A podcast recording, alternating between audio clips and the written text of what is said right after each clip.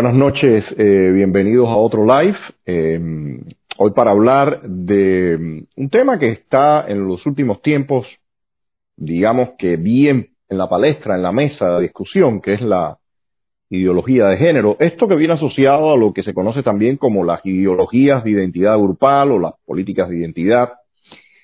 Eh, muchas personas no entendían bien que eso estaba ya bien dentro de Cuba, pero eh, como veremos hoy en nuestro programa, ya lo hemos visto también en otros eh, previos, eh, ya está operando toda esta, todos estos engranajes y mecanismos, pero antes de pasar a, a, meternos en este tema, quiero un poco mostrarles lo que está pasando en relación al coronavirus.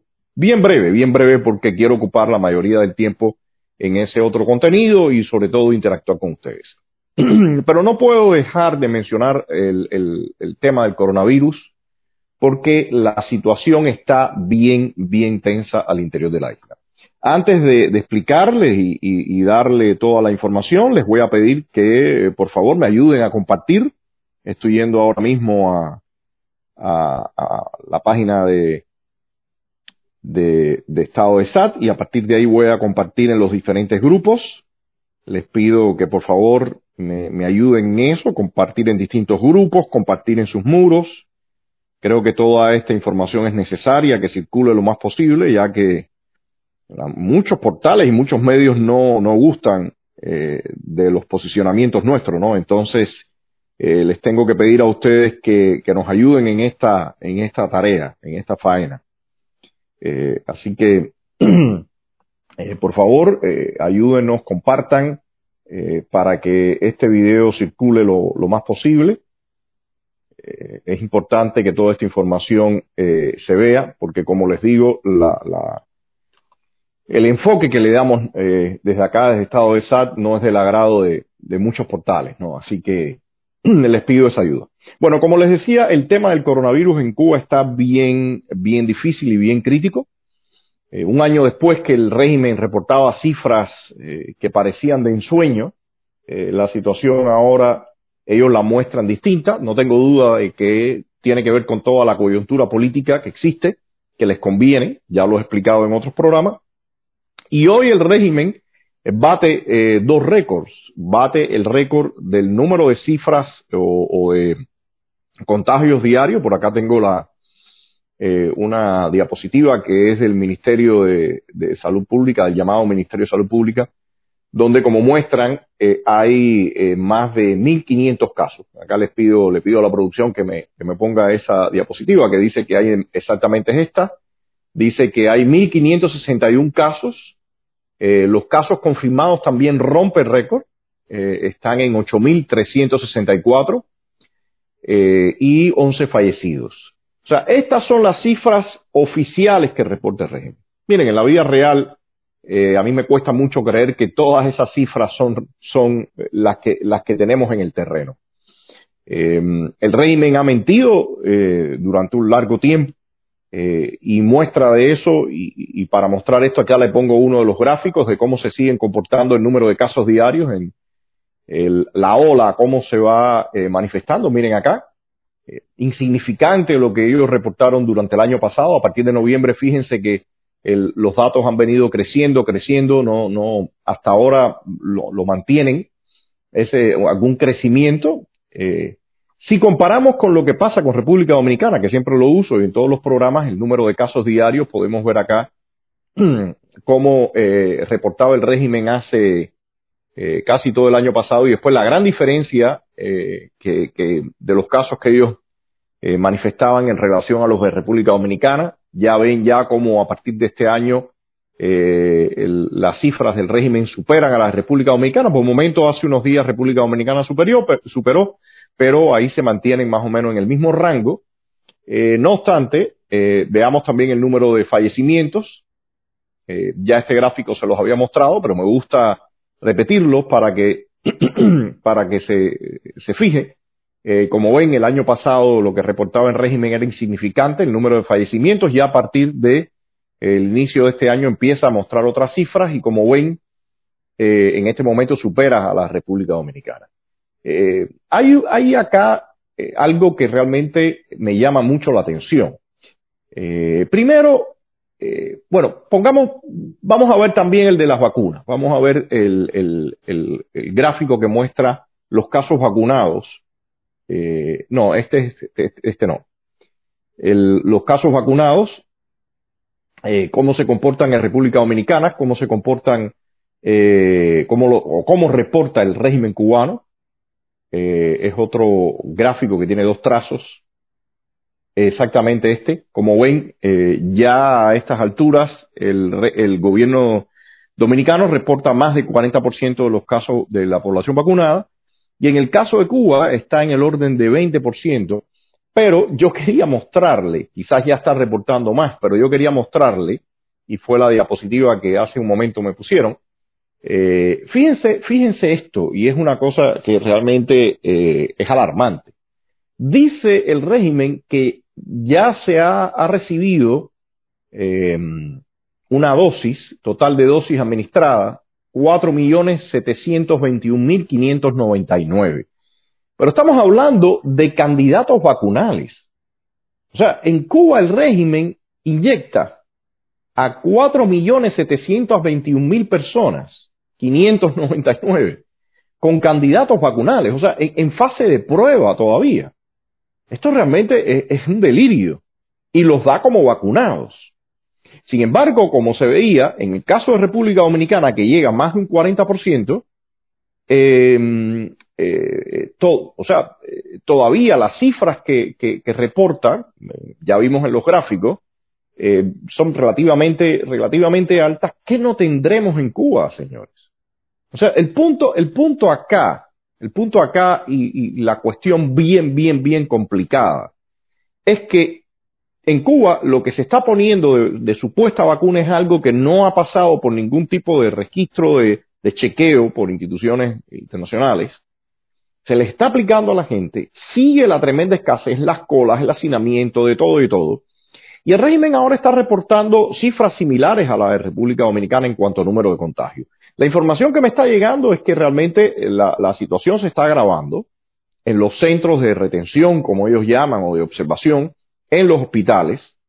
Y el, régimen primero sigue sin aceptar eh, las vacunas, siguen sin aceptar la del fondo internacional que hay de vacunas y, experimentando con estos, eh, como ellos le llaman, eh, prospectos vacunales, ¿no? Entonces, eh, realmente la, la, alarma debe ser eh, suficiente como para que se sepa que, Cuba está entrando en una situación bastante difícil, en una situación, como ellos dirían, bastante compleja. Eh, la escasez de alimentos eh, sigue incrementándose. Por supuesto, los, ellos ahora han aplicado nuevas medidas, los toques de queda y todo lo demás, pero la situación que se está viviendo en el país cada día se agrava, el país sigue cerrado, la entrada de, de, remesas y, de, y de, bienes, de medicamentos y demás sigue eh, parada.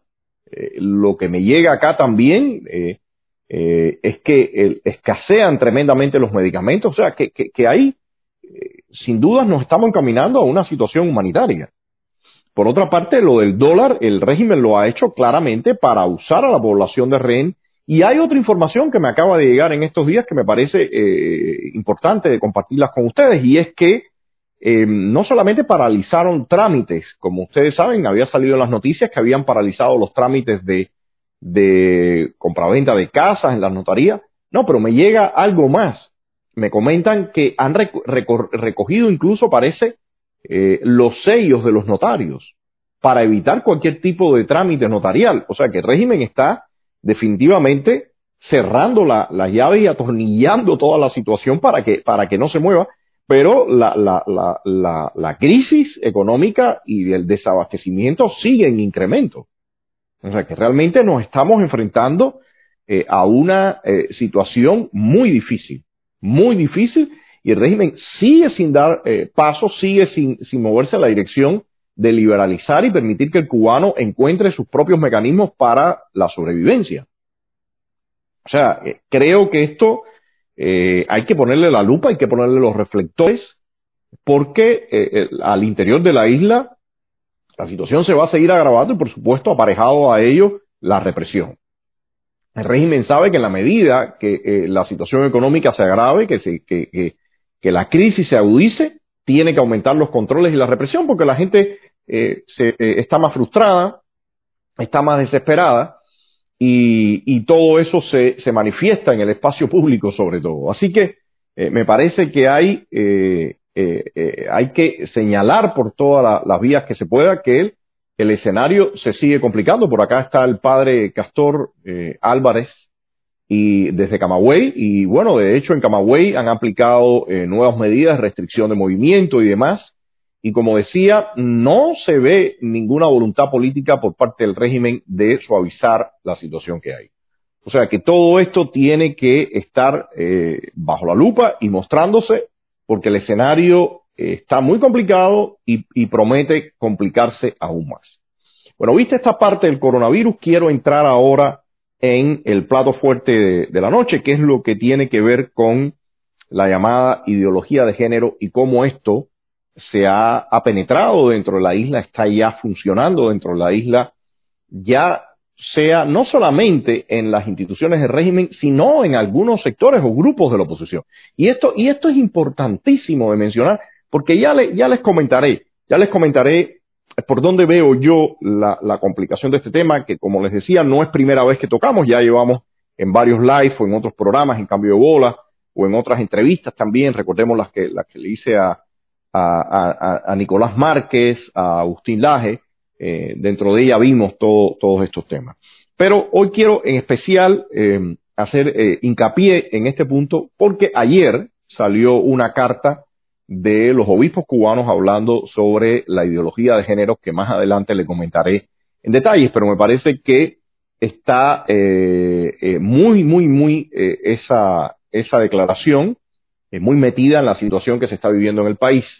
Eh, no obstante, por supuesto, la profunda crisis y la situación de desespero que aqueja la, a la, al cubano común, eh, hay veces pone de lado o oculta la importancia o la relevancia que tiene un documento como el lanzado ayer por eh, los obispos.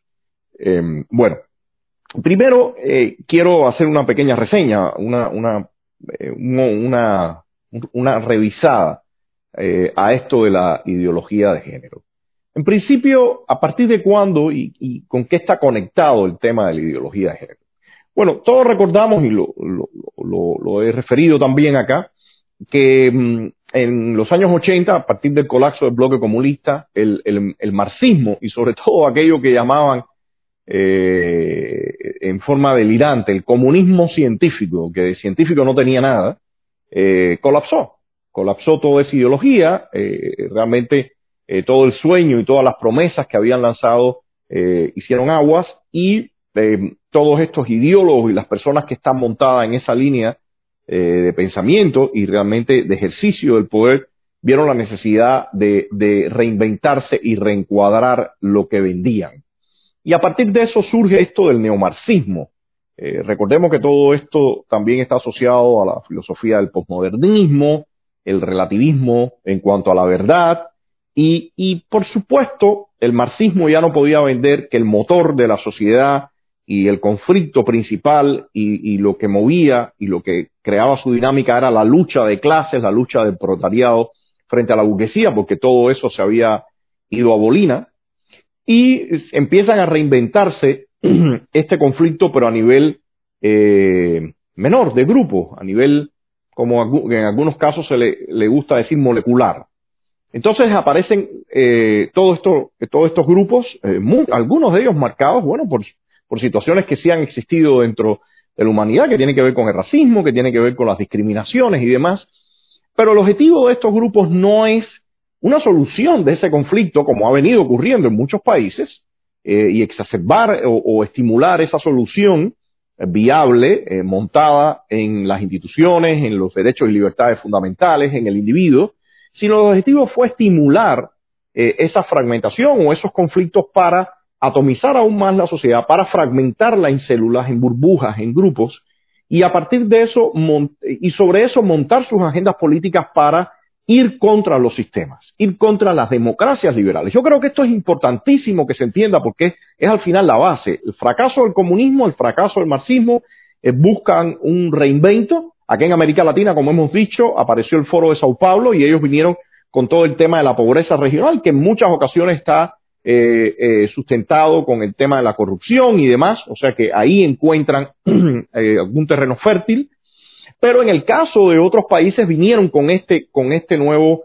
reinvento, con estas nuevas máscaras que, fueron las ideologías de identidad grupal. O sea, el ser humano ya no tenía que buscarse o, encontrarse en, sí como individuo frente a la sociedad y toda la, la, estructuración espontánea que se va dando, todas las dinámicas que se van dando a partir de las libertades individuales eh, eh, en cuanto a articulación social, grupo, sociedad civil, Estado, todo esto que conocemos, sino que ellos plantean que eh, estas, estos, estos, sectores moleculares, estos grupos, estos, estas burbujas, al final tienen que enfrentarse al poder hegemónico, por supuesto ese poder hegemónico ellos lo clasifican como patriarcal, heterosexual y todo lo, todo lo que, lo que ocurre en forma tradicional en las sociedades, y eh, el objetivo es desmontar el sistema, pero desde esa base. Y a partir de eso se empieza a cuestionar de todo. Se plantea que todo lo que ocurre, todas las estructuraciones, toda la proyección del individuo, toda su concepción, toda su identidad, tiene mucho más que ver con eh, una construcción que se ha hecho desde la cultura y sobre todo desde el poder hegemónico. Entonces hay que enfrentarse a ese poder hegemónico y hay que deconstruir todo lo que se había articulado. O sea, como, como, ustedes ven, esto evidentemente eh, implica la, atomización y la destrucción de, de, las, de, las estructuras y las dinámicas de cómo las sociedades han ido eh, moviéndose, eh, evolucionando, progresando y todo, todo lo que vemos, ¿no? Evidentemente, la historia para nada es lineal, tiene un movimiento bastante errático en muchos momentos e impredecible, pero estos individuos, como siempre, y usando las mismas técnicas del marxismo, ese reduccionismo y esa predictibilidad, decían que la destrucción y el desmontaje de esta eh, estructura y de esta articulación, bueno, iba a permitirle al individuo crear ese nuevo orden, eh, nuevas sociedades eh, y nuevo orden a nivel global. De alguna forma, señores, es recrear nuevamente aquello del el hombre nuevo, ahora ya no es hombre porque si fuera hombre eh, seguiría la, cuestión patriarcal, sino es el, ente ese nuevo que puede definir el sexo y lo que desea en el momento que, lo estime, pero bueno, ese, nuevo ente es el que generaría ese, eh, a, su vez esas, nuevas sociedades, esas nuevas estructuras y ese hombre eh, y ese nuevo orden global. El punto acá es que ese discurso, y esa narrativa se convierte en agendas políticas. Y empiezas a buscársele partido desde el punto de vista de agendas políticas, sobre todo por los elementos antisistemas que están en las sociedades y que están a nivel global. Todo esto, que, y eso es muy importante eh, siempre renombrar, que una cosa es el globalismo y otra cosa es eh, lo que ocurre en forma espontánea eh, eh, de los movimientos globales, ya sea en, en, el comercio, ya sea en otras tendencias, pero el globalismo se ha entendido por estas corrientes ideológicas que se buscan primen a, nivel planetario. Entonces, estos grupos, estas células, estos elementos que se han venido creando, buscan eh, grupos como ya sea lo que tiene que ver con los homosexuales, con el feminismo, el ambientalismo, la racialidad y sobre todo en el, en el tema de la, de la cuestión sexual, ya hemos visto que han creado todo un, un alfabeto para subclasificar al ser humano. O sea, ya usted y yo no somos seres humanos. Ya usted y yo somos otra cosa, otra subclasificación que es en, la, en, un final las que nos define a nosotros y nos da nuestra identidad. O sea, delirante. Lejos de todo ese discurso eh, que se autodenominan progresistas y que buscan, no, al final constituyen eh, corrientes que eh, terminan atomizando o seccionando toda la sociedad y golpeando, por supuesto, las, las dinámicas que, que, que, se venían dando. No hay nada más anticientífico que todas estas teorías que se han desatado en los últimos tiempos en las que dicen que usted es el sexo que a usted se le pega la gana. ¿Y por qué digo anticientífico? Porque precisamente eh, lo que ha ido eh, primando en los últimos tiempos, y yo diría que a partir de, los años 50, los años 60, esto es la visión orgánica de las estructuras que se crean en este universo. Y cuando me refiero a la visión orgánica es que no es posible construir Frankensteins. No, la naturaleza no está hecha de esa forma. La naturaleza está hecha de una forma riquísima donde hay muchísimos elementos interactuando en distintos niveles. Y cuando me refiero a niveles digo desde, desde el orden molecular, desde el orden celular, ya desde orden meso, desde orden eh, macroscópico. O sea, to, todo esto al final es una, es una estructuración realmente exquisita. Algunas personas la, la, la ven como el producto de las leyes, la naturaleza, y otros individuos nos gusta eh, ver una entidad detrás de todo esto que le llamamos Dios. Hay quienes después llevan todo esto a la religión, hay quienes no, pero en un final eh, el, punto acá es ver que toda esa estructuración maravillosa tiene un orden y, una lógica detrás de, esto. Y eso es eh, precisamente lo que sostiene la, la, visión de Dios y lo que sostiene a la religión. Concebir que existe eso. Bueno, estos individuos que, han buscado eh, seccionar el mundo, eh, atomizarlo, diferenciarlo, todo esto al final ven al ser humano y dicen que el ser humano realmente es una construcción cultural, por lo tanto usted puede tener y decidir en el mismo caso específico del sexo qué sexo usted es. Esto, como decía, es anticientífico porque un organismo, un ser humano, va desde el orden eh, molecular, celular, subiendo hasta su nivel psíquico, hasta su nivel mental. Toda su morfología, toda su morfología, su esqueleto, todo define si usted es hombre o mujer. Pero a estas personas se le ha pegado la gana de decir que no, que ellos eh, pueden decidir eh, qué sexo es y de esa forma eh, eh, cambiar su realidad. Y no solamente su realidad, sino como cambiar cómo el resto de la sociedad tiene que aceptarlos a ellos. Evidentemente, señores eh, y amigos, todo, todo esto incorpora un elemento errático tremendamente complicado de manejar porque eh, la, la, la, las dinámicas que se venían dando no eran sencillamente el capricho de nadie, era, era un orden espontáneo, era todo un decursar de la historia de, de, miles de años que nos habían llevado a lo que somos hoy en día. Entonces, por eso todo esto está relacionado con, la cuestión de cancelar la cultura, de borrar la historia, del relativismo, porque algo muy importante que está, que impera en toda esta visión de el, del mundo es que todo es relativo. Todo es relativo y, y, sencillamente no existen verdades, todo es una construcción desde el poder y eso, y, y eso eh, definitivamente hay que eliminarlo para poder crear ese nuevo orden. Las ideologías eh, de género evidentemente tienen un carácter colectivista también porque es a partir de esa nueva construcción que se va a hacer a nivel colectivo eh, de aceptación, bueno, eh, es que se va a concebir este nuevo mundo, se va a concebir estas nuevas características, usted necesita pertenecer a, un, a, una, a, un, a una entidad de estas para entonces encontrar ahí quién es usted. O sea, definitivamente tiene esa, esa, esa concepción y eh, eh niega eh, el precepto de, la religión también que dice que el hombre está hecho a imagen y semejanza de Dios y estas cosas que al final le han dado a, a un sentido eh, al ser humano, le han dado un sentido a, a, la vida, a la individualidad de cada persona. Entonces, esto trae por consecuencia también que, existe una entidad macro, una entidad supra, que es el Estado, y a partir del Estado es que se va a articular todos estos grupos y todos estos segmentos o todas estas secciones, ¿no? Todo este, todo este, toda esta sociedad atomizada en estos subgrupos o subclasificaciones.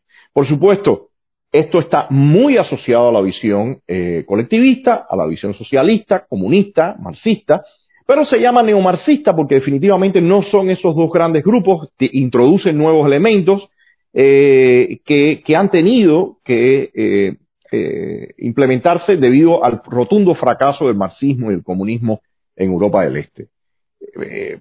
por ejemplo, les decía que, evidentemente todo esto colectivo y la, interpretación del Estado es una invasión a la individualidad de los otros seres de la, de la sociedad porque desde el momento en que usted dice, bueno, mire, yo no soy hombre, yo soy mujer, o yo no soy mujer, ahora yo soy hombre, bueno, el próximo paso que siempre viene es eh, la, la, parte que las personas quieren cambiarse el sexo, quieren cambiarse el sexo, quieren hacerse operaciones, pero se pide que sea el Estado quien sufrague todos esos gastos, pero ya no solamente se queda en, que usted eh, cambiarse el sexo lo toma como cortarse sus genitales y reconstruirse o tratar de construirse los otros el genital del sexo opuesto, sino que también usted llevaría todo un tratamiento hormonal, un tratamiento psicológico, por supuesto, todo esto pagado por el resto de los ciudadanos, todo esto pagado por el Estado, sufragado por los impuestos, pero no solamente y muy lamentablemente termina aquí la cosa. Hay muchísimos casos de individuos que se someten a estas operaciones, se someten a todos esos tratamientos hormonales y hay casos que derivan en cáncer. Porque cuando usted bombardea a su organismo con hormonas eh, que, son del sexo opuesto, por supuesto, el organismo tiene una reacción para tratar de compensar todo ese desnivel. Recordemos que los organismos se mantienen en, estados de alguna forma, mantienen cierto equilibrio, cierto balance para su funcionamiento. Bueno, pues el organismo responde a esa invasión que le están haciendo de, hormonas extraños y a partir de eso, bueno, en muchos casos se desarrollan, en algunos casos se desarrollan enfermedades que después llevan su correspondiente tratamiento, que también en ese caso es llevado por los gastos de eh, los ciudadanos, por el pago del propio, eh, de los propios gobiernos. O sea que al final incluso para ese sector de la salud o para ese sector médico termina siendo hasta casi un negocio. Termina siendo un negocio porque usted se ocupa primero de, operar al individuo, después de todo un larguísimo tratamiento eh, a nivel de hormonas, psicológico, y después en algunos casos, y muy lamentable, viene la parte eh, de una enfermedad a consecuencia, a consecuencia de esto, y también lleva el tratamiento. O sea, que al final toda esta aventura que se le ocurrió a un individuo, bueno, pues sencillamente bien, tienen que venir atrás el resto de los ciudadanos a pagar y los estados. O sea, por eso eh, hay tanto, hay, hay, esa visión tremendamente estatista del, del Estado sufragando y controlando todo esto todas estas aventuras de algún grupo de, ciudadanos. Esto, esto evidentemente eh, ha, sido parte de la realidad que estamos viviendo en los últimos tiempos. Em, hay una, la conferencia que dio nuestro amigo el doctor Emilio Sánchez en, el evento de hace unos días, también se metía en el tema del lenguaje. Hemos visto cómo eh, se ha formado, como se diría en buen cubano, todo un arroz con mango con el tema del lenguaje. Ya no son ellos, ya no son ellas, ya son ellos. O sea, ya no, ya no está este elemento binario en, en, en, la, en, la, en la visión y en la expresión de las cosas, porque sencillamente usted puede ser un, un sexo no determinado, o usted puede hoy ser una cosa y mañana otra. O sea, todo este tipo de situaciones ha, conllevado a que, a que se pida que eh, se reconstruya el lenguaje. Lo cual es, es, es, también completamente alucinante, porque el lenguaje no, es como, como aquello que se le ocurrió a un grupo de personas decir que vamos a crear el lenguaje que es el esperanto, que es la mezcla de no sé cuántos lenguajes. No es que no funciona así, las lenguas no funcionan así. Y el orden espontáneo que ocurre en este universo precisamente tiene esa característica que, se eh, crean eh, entidades o, dinámicas que tienen que ver con la libertad de los elementos que están actuando en el sistema. Entonces, de, de momento decir, vamos a crear estos pronombres, vamos a crear ahora eh, un nuevo lenguaje, eso no tiene sentido, pero es, es parte de lo que se está eh, imponiendo. Y como, y como les decía, toda esta, todo este revoltijo, toda esta variación, toda esta creación, eh, aventura, capricho en muchos, en algunos casos, tienen, tienen como trasfondo la negación de la realidad, la negación de verdades, la negación de leyes. Y por tanto, si tiene todo eso, bueno, tiene que ser la aceptación de situaciones que son falsas, de situaciones que no son verdaderas. Y señores, eh, eh, inmediatamente cuando uno ve todo esto de, de, variar la realidad, eh, tergiversarla, omitir ciertos elementos, trastocarla para acomodarla a, a mi capricho, bueno, señores, conceptualmente eso tiene mucho que ver con sistemas autoritarios y ya en el extremo con sistemas totalitarios. Y por ende eso tiene mucho que ver también con lo que ha hecho el castrismo. Tiene mucho que ver con borrar la historia, o sea, conceptualmente me refiero, tiene mucho que ver con imponer este hombre nuevo, tiene mucho que ver con todos esos experimentos que no son nuevos. El ser humano durante, durante centenares de años se ha comportado de esa forma. Hay una realidad, hay verdades que hay que entender, que hay que comprender, que hay que adecuarse a ella, que hay que, que, hay que montarse en esas verdades o en esas leyes para que, que el ser humano siga moviéndose y sigan moviéndose las sociedades. Y hay otro camino que dice yo quiero imponer mi verdad, yo quiero imponer mi realidad, yo quiero imponer mi punto. Y cuando mis puntos no se, no se acotejan con la realidad, bueno, pues sencillamente aplico la regla que se me plazca, si tengo que matar, mato, si tengo que eh, eh, llevar preso, llevo preso, si tengo que aplicar sanciones, las aplico, pero con tal de que, de que el mundo sea a mi voluntad.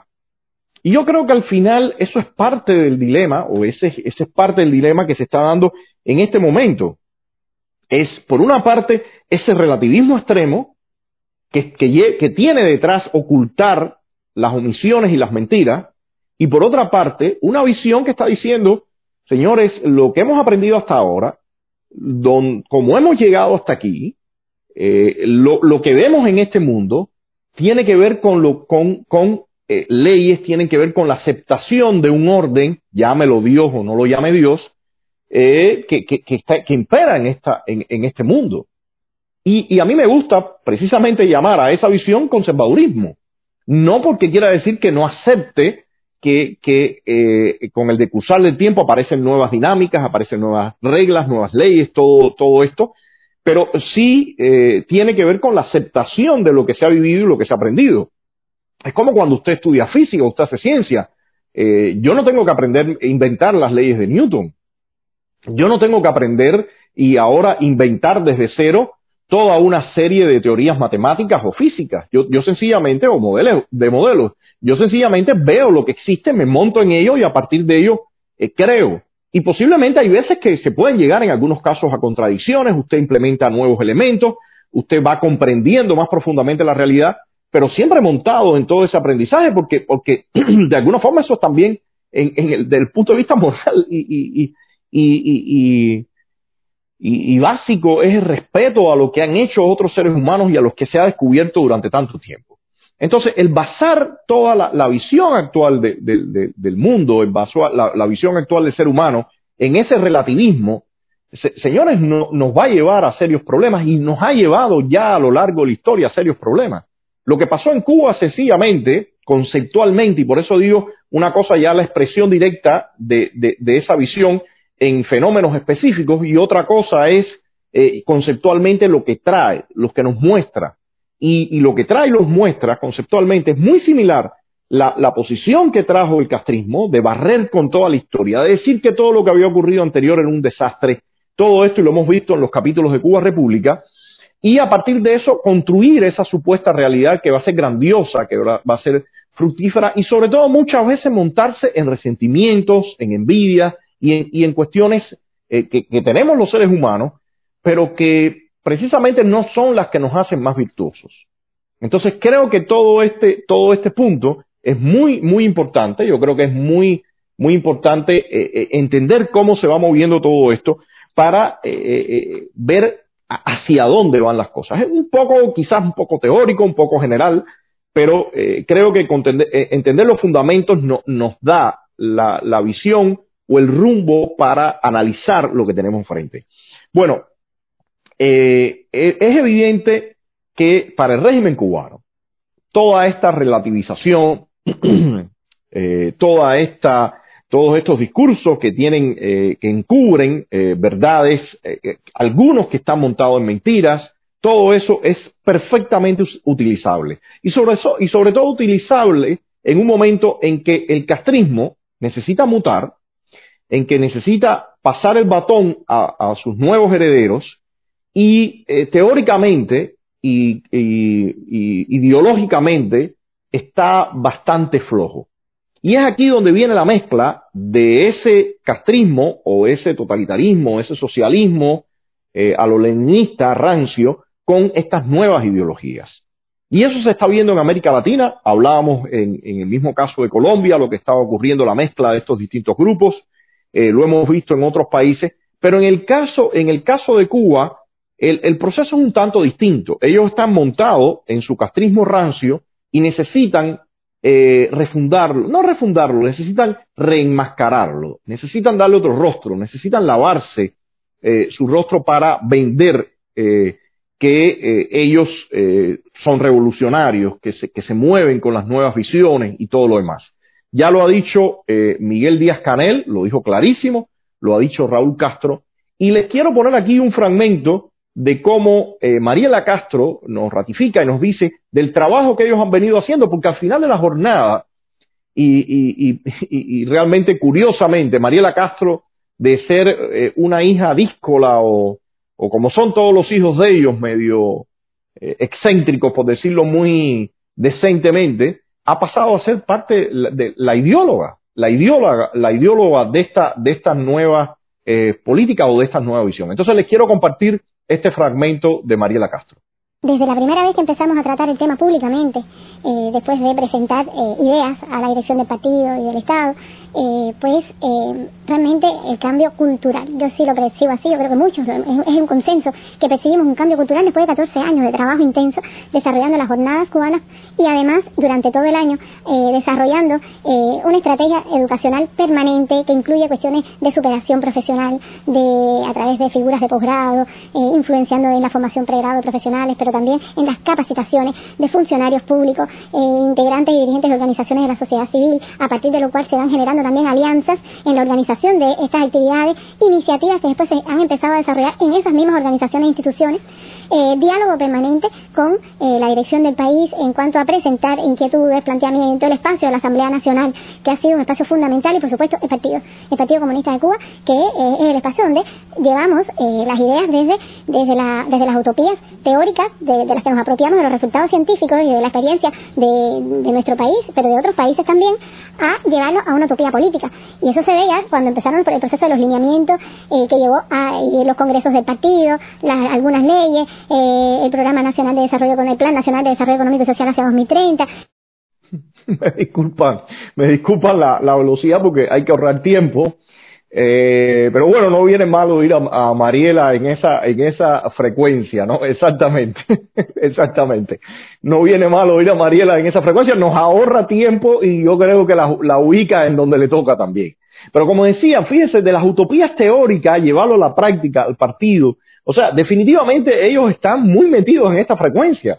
Ellos no están para nada ajenos a todo esto que está ocurriendo ellos están claramente eh, ubicados en por dónde se está moviendo toda, toda esta nueva corriente y se montan en ello, y Mariela en específico. Pero aquí lo contradictorio y lo que llama la atención es que muchos de los actores internacionales que apoyan a Mariela Castro también están metidos en el apoyo a la sociedad civil eh, contestataria, no oficialista, y eh, por otra parte hay varios actores de esa sociedad civil contestataria, no oficialista, que están pulseando por el régimen aquí a ver quién, quién prepondera en esas ideologías. O sea, si esas ideologías ahora van a, van a hacer parte o se, o se van a hacer de esa, de esa ideología, ese, ese sector contestatario no oficialista o va a ser el régimen que se va a hacer de esa, de esa ideología.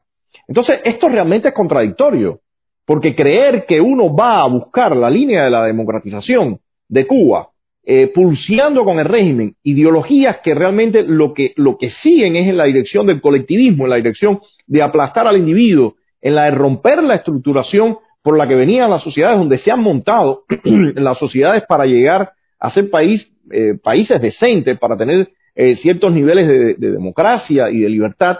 Bueno, a mí me parece un error fatal. Pero eso es, lamentablemente lo que está ocurriendo. Vemos muchos grupos que están al interior de la isla defendiendo como eh, la legitimidad de, esas agendas, que son ellos los actores que ellos sí son los actores legítimos de esas agendas. Y, y, y, y, por cierto, quiero referirme a lo siguiente para que no haya confusión. Una cosa es la libertad individual y los derechos de cada individuo, ya usted tenga la, la, la preferencia sexual que usted le parezca, y otra cosa es crear de todo esto agendas políticas para montarse en ellas y sencillamente sacar dividendos políticos, romper las sociedades y, al final quitar las libertades del individuo. Yo creo que esto es fundamental estarlo recalcando porque para nada mi discurso, ni el Estado de SAT, ni desde muchas eh, eh, personas dirigidas de esta visión conservadora, eh, plantea eh, lo que hacía el régimen cubano, que era reprimir, que era quitarle los derechos y libertades fundamentales como individuo, no como una característica especial, no como individuo a eh, personas que tenían una preferencia sexual distinta, o sea, que eran homosexuales. Y en este, y en este punto quiero que, todo eh, esto que estoy explicando quede eh, completamente claro. Pero el, punto es que cómo han llegado también, cómo han llegado todas estas ideologías de, identidad grupal a la isla. En la isla no estaba cuestionándose, no, no, no se llegó por, en forma espontánea a esos cuestionamientos o a esas agendas de ideologías grupales. Eso ha venido desde el exterior, por una parte de la mano del régimen y por otra parte a través de organizaciones internacionales que han influido en estos sectores no contestatarios, o contestatarios o, o no oficialistas. O sea, han, llegado, ha llegado, eh, han llegado estas ideologías de esa forma a nuestro país. No, no llegó, no llegó, no aparecieron de forma espontánea. Pero a la vez el régimen se ha dado cuenta, como decía eh, anteriormente, el régimen se ha dado cuenta que puede montarse en ellas para vender su neocastrismo. Y es definitivamente lo que está haciendo. Y em, me parece que es tremendamente, lo, reitero, preocupante que se, esté dando eh, la, la, o sea, el llamado a que hay que pulsarle al pulsearle, perdón, al régimen la legitimidad de esas ideologías de identidad. De, quiero ponerle acá dos fragmentos más de video de esa mesa redonda donde aparece un eh, ayudante de Mariela Castro y vean que, su discurso completamente, lamentablemente en consonancia, digo conceptualmente, de otros actores de, la, sociedad civil eh, no oficialista o contestataria. Eh, veamos acá algunos de esos videos. Yo ubico que el PEINDES, por llamarlo en síntesis, como se, como se identifica este Plan Nacional de Desarrollo Económico y Social hasta 2030, incluyendo que la, que la visión de sostenibilidad y desarrollo de este país depende de luchar contra toda forma de discriminación, incluyendo de manera concreta la discriminación por orientación sexual e identidad de género. Yo identifico que un texto constitucional como este, que reconoce los derechos sexuales, que asume la violencia de género como un desafío para el Estado, que incluye los principios de equidad, igualdad y no discriminación, que reconoce la diversidad familiar, que reconoce el matrimonio como una institución jurídica accesible para todos, son muestras de voluntad política, pero de una voluntad política que es resultado de un proceso de educación. Exacto. Aquí ven, eh, evidentemente, vendiendo, vendiendo y siguiendo las mismas palabras en el Planes 2030, o sea, vendiendo perfectamente bien que ellos están alineados con la agenda globalista. Y acá un último fragmento de esa mesa redonda. Yo creo que también tengo que coincidir eh, con, con Malú en la necesidad de garantizar el derecho de las personas trans a que se les reconozca jurídicamente su identidad de género a través de un proceso, y esto lo quiero remarcar, un proceso que pensamos debe ser expedito, desjudicializado y despatologizado. O sea, como ven, eh, todo esto es un proceso perfectamente bien concebido. Ellos eh, eh, es multiángulos, por decirlo, eh, multiaristas, o sea, vienen por distintas eh, partes a, implementarlo, a buscarlo, a, penetrar completamente la sociedad eh, cubana. Y parte de eso, como mismo decía Mariela Castro, es en el sistema de educación. son los posgrados, son en las escuelas. Y a partir de eso, vemos ahora en estos días que aparece un nuevo, una nueva resolución del Ministerio de Educación donde ya se habla eh, sobre esto. Y pongamos acá una primera diapositiva de la carta o de la declaración que hacen los eh, obispos cubanos en relación a esta situación, porque como les decía, eh, parte del, del, live de hoy es referirme a la reacción que han tenido los obispos, a la reacción que hay desde determinados sectores de la sociedad cubana, rechazando, rechazando esta ideología eh, de género. Les presento por acá, dice esta primera diapositiva, dice que a esta compleja situación que vivimos eh, como pueblo se añadió en día reciente la publicación por el Ministerio de Educación de la resolución 16 eh, o, o diagonal 2021 que lleva por título Programa de Educación Integral en la Sexualidad con enfoque de género y derechos sexuales y reproductivos en el Sistema Nacional de Educación. O sea, como ven, eh, mis amigos, esto es un plan que está perfectamente bien orquestado. Cuando, cuando lanzaron el mamotreto ese que llaman constitución, que pusieron las familias, estaba pensado todo esto y todo esto está pensado, como les digo, con esta agenda globalista, con esta agenda de identidad grupal. Por supuesto, no es solamente la, Iglesia Católica. Sabemos que otras instituciones y organizaciones de iglesias eh, protestantes eh, se han hecho eh, eco de ese rechazo que en amplios sectores de la sociedad cubana eh, aparece, pero yo no descarto y para nada hay que eh, poner a un lado que dentro de todo este escenario, dentro de toda esta situación que se está viviendo del coronavirus, de, profunda crisis, están lanzando toda esta ideología. Por acá está el padre Castor, le agradezco muchísimo que nos esté acompañando. En un rato, cuando ponga los comentarios, pondré, le, le, pido a la producción que me ponga un, el comentario de él para ampliarlo e interactuar con ustedes. Pero lo que les digo, nada de esto está pasando por casualidad. Para mí todo esto tiene que ver con la estrategia de reinvento, de, de reinventarse del castrismo. Ese neocastrismo hay que concebirlo y para concebirlo hay que buscar cuáles son las ideologías o las líneas o los rumbos que priman y se van a montar en ellos. No porque al castrismo le importe un bledo eh, todas esas ideologías y demás, sino lo están viendo como el mecanismo de montarse sobre él. Eso es lo que están concibiendo y eso es lo que están haciendo. Entonces, el régimen ha impuesto en este sistema de educación, esto que les mencionaba, recordemos que los, el, matrimonio guantanamero que, trató de educar en, en, en, casa a sus hijos fueron llevados a prisión, no por gusto. Evidentemente todo esto hay que verlo como, como políticas que están concatenadas, como órdenes que vienen de, eh, que son completamente verticales, que vienen desde el poder.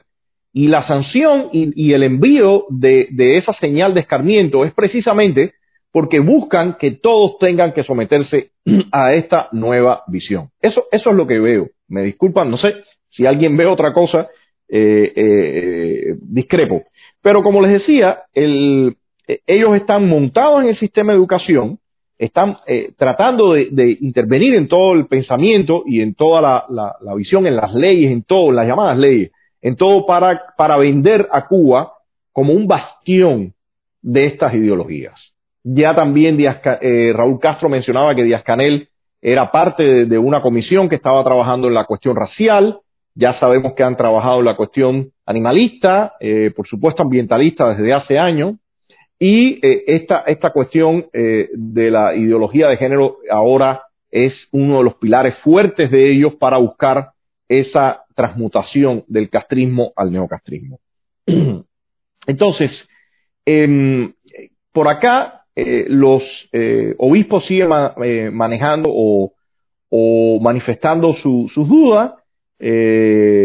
Por, supuesto, hablan, si me ponen acá la, diapo la, diapositiva, ellos hablan del enfoque de género, de la ideología de género, eh, y eh, manifiestan la, la, su desacuerdo con, con, esta, con estos posicionamientos. Déjenme leerle por acá, ellos, eh, parte de lo que, de lo que mencionan, eh, dice el texto, los obispos, los obispos cubanos creemos necesario e indispensable que se reconozca y respete el derecho primario e intransferible que tienen los padres de educar a sus hijos, el cual debe tener en cuenta en todas las formas de colaboración entre, entre los padres, los maestros y autoridades escolares, y en particular en las formas de participación encaminadas a dar a nuestros ciudadanos una voz en el funcionamiento de las escuelas, en la, en la formulación y aplicación de las políticas educativas. se imparta una educación sexual bajo la tutela de los padres, pues es su responsabilidad. O sea, en final, eh, lo, que, lo que está planteando esta declaración es que no se puede violentar el derecho de la patria potestad que tienen los padres, el derecho que tienen de escoger el tipo de educación que se le van a dar a sus hijos, que se le va a dar a sus hijos, y todo esto evidentemente el régimen le está pasando por arriba, no es nuevo para nada. Arrasaron con todas las escuelas al principio de, la, de este desastre llamado revolución, y ahora están en una nueva etapa. Ya eh, quizás aquello de pioneros por el comunismo seremos como, seremos como el Che, no es lo que está en el candelero. Hay que buscar otra, otros elementos nuevos y el castrismo sin duda eh, ha, se ha lanzado en esa dirección. Eh, creo que la carta tiene, eh, es muy importante, me parece que, que es eh, una toma de posición fundamental en este momento. ¿Y por qué me parece tan importante todo esto? Señores, porque el, castrismo ahora, y, y, lo hizo siempre, lo hizo, fue directo a la mentalidad del individuo, fue directo a, a su cosmovisión como, como, como ser, fue directo a todo, a romper las religiones, a romper todo desde que tomó el poder en 1959. Pero ahora estamos como en otra vuelta. Estamos en otra vuelta donde están yendo, eh, ya rompían la familia y, la educación de los padres en aras de, de crear el hombre nuevo. Pero ahora, como les decía, ya ni siquiera es el hombre, es un, ente nuevo. Y ese ente nuevo, para crearlo, tienen que ir directamente a romper todo, incluso lo que es la sexualidad. Tienen que ir directamente a eso. Y en ese sentido, eh, eh, la importancia que yo le veo a, primero a, a, este posicionamiento de los obispos y segundo a que la sociedad tome partido es que definitivamente aquí tenemos varias cosas cruzadas y que es la penetración de todas estas ideologías, pero dentro de ellas un elemento fundamental es la vía de reinventarse el castrismo. El castrismo está buscando reinventarse y para ese nuevo reinvento está eh, tomando, está absorbiendo estas políticas de identidad. O sea, quizás la gente en la calle, el, común, el cubano común que está en todos estos problemas no lo ve. Eh, hay amplios sectores que rechazan estas imposiciones y eso lo sabemos. De hecho, el propio régimen tuvo que reconocerlo y la propia manera, eh, Mariela Castro ha hablado de intolerancias y demás y demás y demás. Pero eh, es importante que lleguemos y le digamos al cubano común que esta vía es la vía de reinventarse del castrismo y discutirle al castrismo, y por eso eh, quiero, quiero mencionarlo, discutirle al castrismo eh, la legitimidad de esas agendas realmente me parece delirante. Y quiero ponerles acá un tuit que el otro día vi eh, cuando el, estaba preso Otero Alcántara, que un tuit que pusieron desde el movimiento San Isidro, desde la cuenta del movimiento San Isidro, que, que dice, dice por acá, eh, si Luis Manuel Otero Alcántara, o sea, la cuenta de, Otero Alcántara, estuviera en su casa en San Isidro, ya hubiera izado su bandera multicolor, ya hubiese ensayado algún baile con un amigo gay o hubiera salido besándose con otro hombre en las redes para el escándalo de muchos otros que lo, que lo apoyan por momentos. Este es un, eh, un, un tweet que aparece en la, en la página de, del, o de la, desde la cuenta del Movimiento San Isidro, y como, les, como hemos dicho muchas veces, entender lo que está pasando hoy al interior de Cuba, de toda la sociedad y el régimen, entender lo que está pasando al interior de la oposición, los distintos actores, entender lo que está pasando en la sociedad civil y los distintos actores al interior y el exterior, es mucho más complejo que decir castrismo, anticastrismo. Señores, quienes están desde esa visión todavía concibiendo la sociedad cubana, la nación cubana, castristas, anticastristas, sencillamente se le están pasando por alto muchísimos elementos que son fundamentales para entender el diagnóstico, que es el momento actual que tenemos, y cómo enrumbar el país para llegar a una democracia. A mí me parece que esto es fundamental. Eh, el régimen, hay veces que las personas dicen, no, el régimen no necesita nada para mantenerse en el poder. No, no, no, el régimen siempre ha usado coartadas para mantenerse en el poder. El régimen siempre ha usado disfraces para mantenerse en el poder. Y eso, y eso ha sido añejo. Siempre necesitan una supuesta ideología una manipulación. El, y en ese sentido es, es básico, eso se conoce desde todas las culturas. El mal nunca se muestra como mal.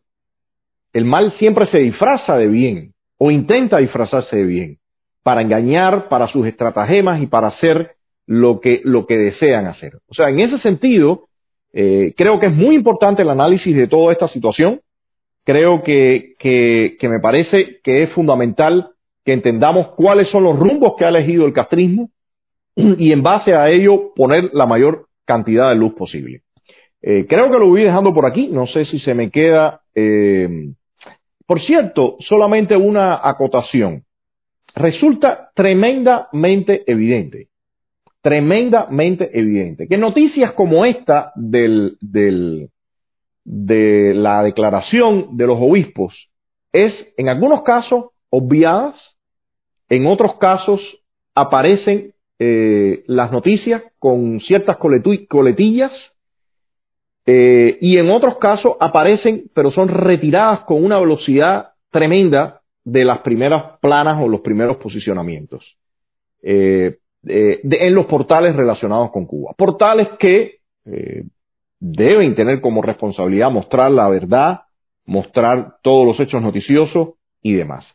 Eh, no quiero entrar en detalles cuáles son los portales, pero ustedes pueden revisar los distintos portales de, los temas cubanos para que vean la forma en que manejaron esa, información, la forma en que manejaron esa noticia, eh, porque definitivamente esta cuestión de eh, la identidad grupal ya tiene, tiene ancla, tiene terreno ganado y definitivamente no, eh, no es del agrado un documento como el que emitieron los obispos para muchos. Solamente, mire, por ejemplo, le voy a poner, eh, les voy a mencionar un caso.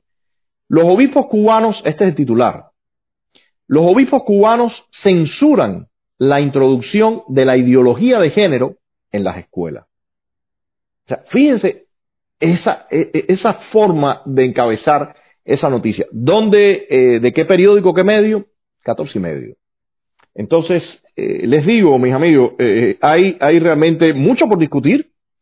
Me parece que hay mucho por mostrar y sobre todo hay, hay, hay mucho por empujar para que nuestro país no caiga en próximas desgracias, ¿no? en, cuanto salvar de, salir de esta tremenda que llevamos ya 62 años. Entonces le pido a la producción que por favor me ponga algunos comentarios para, para referirme a, para contestarle e interactuar con ustedes. Creo que ha, sido extensa, ha sido extensa la, exposición, pero bueno, hay veces estos temas lo, lo requieren. ¿Algún comentario, por favor? Dice por acá Eric Ramírez. Están alineando a la Agenda 2030 globalista eh, en la que también está la dictadura. Por supuesto, Eric, ellos saben que esa, entrar en esa agenda le garantiza a ellos. Bueno, recordemos que ellos incluso son parte del Consejo de Derechos Humanos de Naciones Unidas.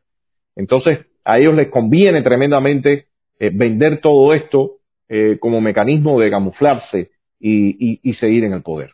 Otro comentario, dice Marcelo Rives. Antonio, recuerda que el castrocomunismo apoya toda la corriente maltusiana de los movimientos políticos de Occidente para reducir la población cambiando los roles de género tradicionales. Sí, es cierto, ello, eso fue parte de todo el,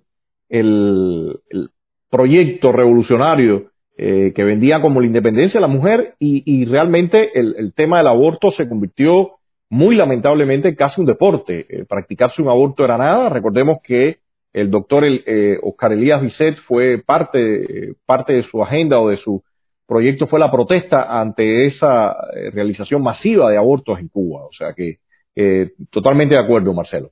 Otro comentario.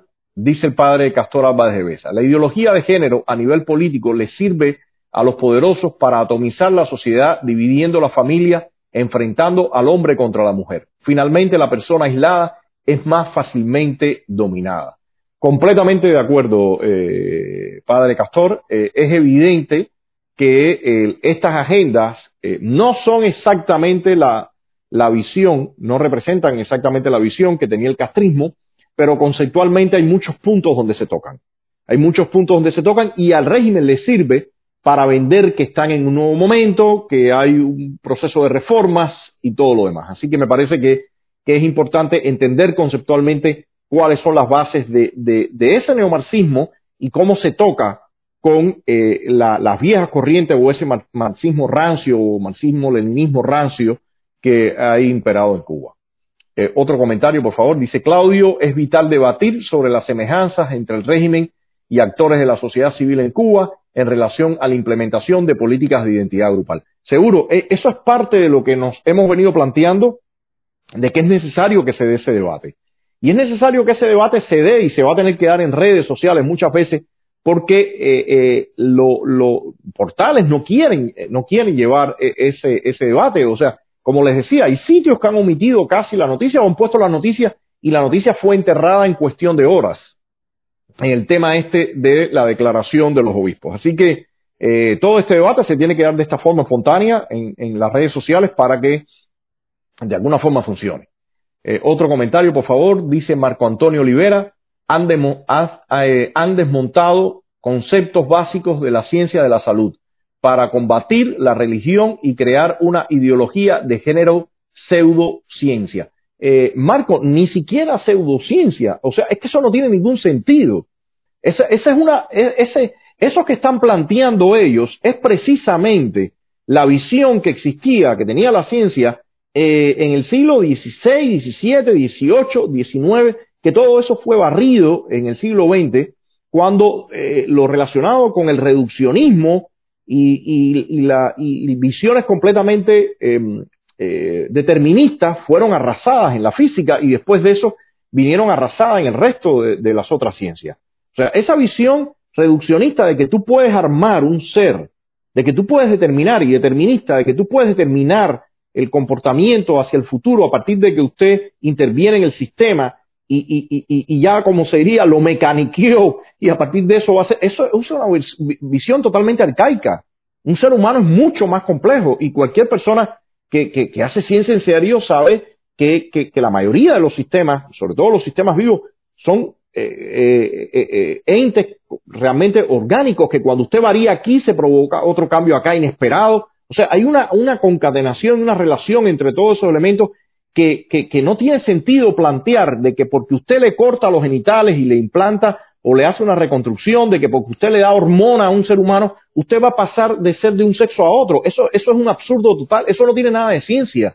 Eso es lo más anticientífico que se puede ver. Sin embargo, se está montando en ese relativismo del que les hablaba para eh, lanzar toda una eh, ideología y una política que definitivamente está siendo usada, está siendo usada por agendas que siguen ciertos intereses. Ese es el punto acá.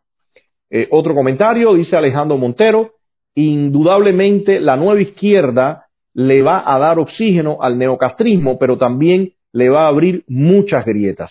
Mira, Alejandro, el problema es el siguiente. Eh, sí le va a dar oxígeno, lo de las grietas no sé, porque al final las riendas del poder real, que tiene que ver con esa economía, con ese entramado económico que ha construido Gaesa, o con todos los servicios de inteligencia y represivos que tiene el castrismo, eso va a quedar completamente intacto. Entonces, ¿a ellos qué, más les da eh, tener que, dar ciertas prebendas? ¿Qué más les da tener que regalar ciertas cosas si, si al final detrás del telón mantiene toda su estructuración en lo político, en lo económico y demás completamente rígida? Entonces, ese es el punto acá a analizar. Lo que va a ocurrir o, lo que, o los espacios que le están pidiendo ya sea desde alguno de los actores de la sociedad eh, civil actual, realmente eso, eso va a resquebrajar el régimen, va a, zarandearlo, lo que va a zarandear al régimen, lo que, lo, que realmente lo sacudiría, sería arrancarle los derechos y libertades fundamentales del individuo. Y ellos no quieren eh, eh, hacer eso. O sea, a mí me parece que en ese sentido es importante y tenemos que ser muy realistas. Otro comentario, por favor. Dice, lamentablemente mucha de la oposición está bien, muy tirada a la izquierda, un tanto a la europea. Mira, Rancho, eh, o Racho, no, recuerdo tu seudónimo, eh, es una realidad, es una realidad, pero es parte del debate que tiene que ocurrir. Y por eso nosotros insistimos tanto en el debate, insistimos tanto en que, en que se pongan los reflectores sobre la realidad que se está viviendo al interior de la isla y quiénes son los actores. Bueno, un último comentario o pregunta para ya terminar. Dice Pedro López, la esencia fundamental del régimen del Partido Comunista de Cuba es eh, eh, corromper aún más la sociedad cubana y la contra, y contradicción en el seno de la familia. No, sin duda, el atomizar la sociedad siempre es garantía de control. Ese es el problema acá. Hay que ver que todos estos procesos de atomización debilitan a las sociedades, debilitan a los individuos y al final se convierten en mecanismos de control. Así que les digo, hay que estar muy claro en todo esto y la discusión tiene que ser abierta. O sea, no pasa nada con que de momento uno vea en actores que están desde la sociedad civil no oficialista o no o contestataria, como uno le quiera llamar, y decirle, bueno, esta es tu agenda, esto es hacia donde tú estás empujando, debe haber cuestionamientos, deben haber eh, debates, todo eso debe ocurrir. ¿Por qué no? ¿Quiénes pudieran estar negándose a que estas noticias y a que estas informaciones se den? ¿Quiénes pudieran estar negándose a que esta declaración de los obispos se vea con toda claridad sin omisión? He visto en algunos sitios clarísimas omisiones de, lo que declararon los obispos. ¿Quiénes pueden estar interesados en que, que, existan esas omisiones? Así que yo creo que todo esto tiene, tiene que estar en el candelero. Un último comentario para, para ya cerrar el programa, por favor. Dice por acá Eric Ramírez, eh, ya se ven los efectos negativos de la ideología de género y creo que la, la, oposición cubana no debe de tomar esa bandera de lucha. Bueno, Eric, el problema no es que deben o no tomar esa bandera de lucha. El punto es que hay muchas de estas, eh, eh, muchos de estos actores que, que, trabajan en coordinación con instituciones o con organizaciones del extranjero que sí están completamente montadas en esa eh, eh, estructura y en esa visión. Y por ende, por ende, esos grupos que están adentro están completamente enfocados en eso. Y vean cuántos portales de Internet eh, de temas cubanos están en ese carril. Que si el estornudo, que si el toque, que si no sé, hay otros ya tantos que no me recuerdo el nombre, pero que están todos ADN incluso, todo eso, varios de estos, de estos sitios están montados completamente en esas ideologías. Reportan perfectamente en esas ideologías. Entonces, eso es lo que está pasando, mis amigos. Eh, leo este comentario y me despido, Rodiles, pero esta censura es de todos los niveles y en todos los países democráticos y de Occidente. Sí, lamentablemente eso es lo que está pasando. Eh, a mí me parece que la única posibilidad que hay es que nosotros trabajemos en contra de esa censura a nivel de base.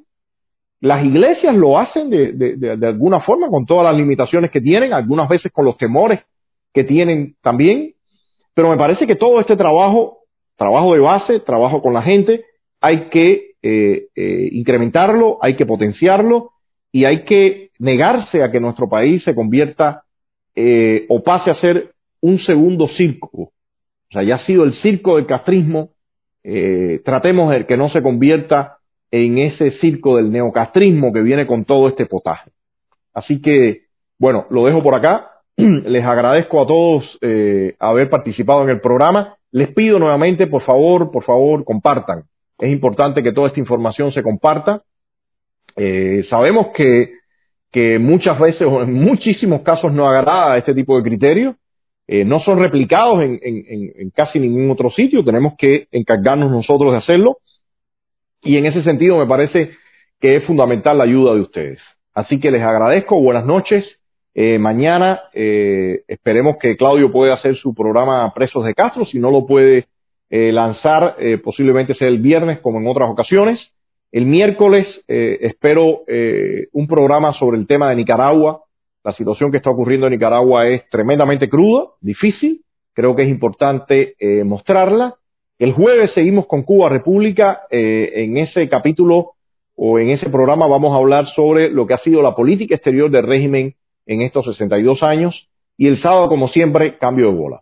Les pido que nos ayuden, compartan toda la información, eh, suscríbanse al canal de Estado de SAT eh, en YouTube eh, denle like a la página de Estado de SAT en Facebook, compártanla con los amigos y ayúdenos a distribuir todos estos contenidos que tanto hace falta. Así que buenas noches, eh, descansen y, y seguimos por acá.